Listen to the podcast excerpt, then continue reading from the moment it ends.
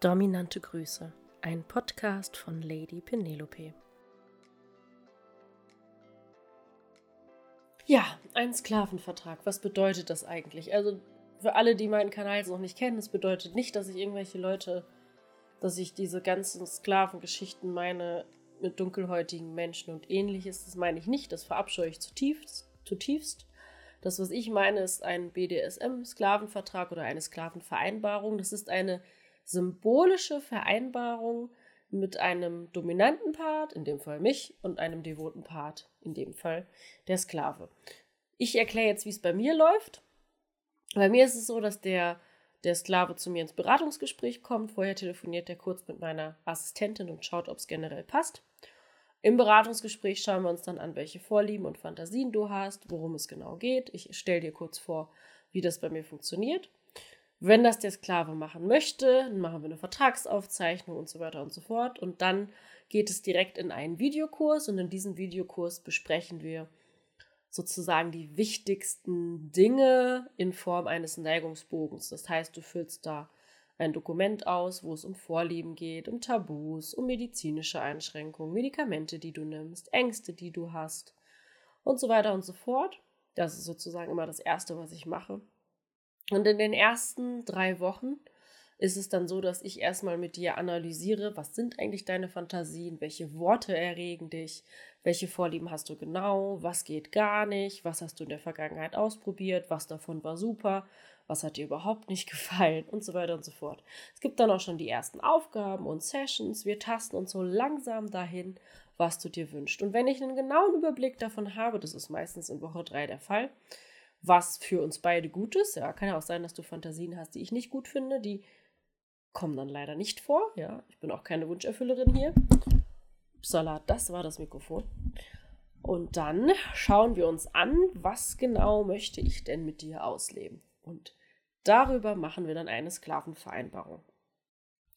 In dieser Sklavenvereinbarung führen wir einmal auf, welche Ziele wir gemeinsam haben, also was du lernen sollst. Das können zum Beispiel die unterschiedlichen Orgasmusarten sein, ruinierter Orgasmus, Sissy-Gäse, multipler Orgasmus.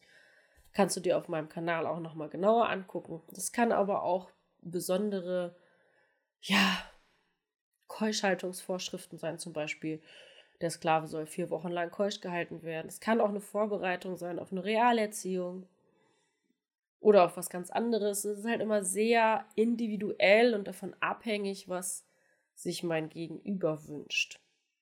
So, dann gibt es Pflichten, zum Beispiel, dass du jeden Tag eine bestimmte Zeit lang übst, bestimmte Dinge, anale Zugänglichkeit, Wix-Techniken, auf hohen Schuhen laufen, sprechen, whatever. Ähm, dass du mir guten Morgen und guten Abend zu wünschen hast. Solche Dinge. Da sind aber auch Aufgaben festgelegt. Zum Beispiel hatte ich mal einen Sklaven, der musste zu jeder vollen Stunde äh, ein Bild von seinem irrigierten Penis schicken, als Beweis dafür, dass er da fleißig war oder dass du dich keusch halten musst. Genau. Es gibt auch besondere Formen von Kontrolle, zum Beispiel über eine Kindersicherungs-App, wo ich sehen kann, was für Apps du benutzt, wo du dich gerade aufhältst. Es kann Überwachungskameras geben. Ach Gott, es können fernsteuerbare Spielzeuge geben oder auch Keuschheitskäfige. Das kann total unterschiedlich sein. Tatsächlich. Also so ein Sklavenvertrag ist immer ein höchst individuelles Dokument. Und es fällt mir gerade echt schwer, das zu beschreiben, weil es halt wirklich bei jedem Sklaven anders ist. Ne? Wenn es jetzt um Sissys geht, dann stehen da meistens Kleidervorschriften drin. Also, dass du zum Beispiel unter der Alltagskleidung Slips zu tragen hast, BH, irgendwelche Strümpfe. Wenn es um Keuschhaltung geht oder um die Erziehung zum Lustobjekt, dann ist es halt eher dass du lernen musst, wie dein Schwanz dauerhaft steht, also über eine Stunde, oder dass du ganz schnell abspritzen kannst. Wenn es um Petplay geht, dann ist es vielleicht eher, dass du das Heulen eines Wolfes trainierst. ähm, genau. Also es ist total unterschiedlich. Tatsächlich. Und sehr schwierig, das zu beschreiben, weil ich mir natürlich immer den Klienten oder den Sklaven angucke und überlege, hey, was könnte uns beiden denn gefallen und schreibe dann die Sklavenvereinbarung. ich schreibe jede Woche ein paar Sklavenvereinbarungen, aber das so in einem Video zu erklären, ist nochmal eine ganz andere Geschichte, weil Menschen halt so höchst individuell sind. Also das, was sich die meisten Sissys zum Beispiel wünschen, ist ein Darmwäsche tragen unter der Kleidung, ist weiblich laufen lernen, ist, dass sie zum Beispiel zu jeder Zeit einen Plug im Po tragen äh, müssen, wenn sie das können, dass sie zu Hause in Darmwäsche laufen, dass sie weibliches Sprechen üben und solche Dinge.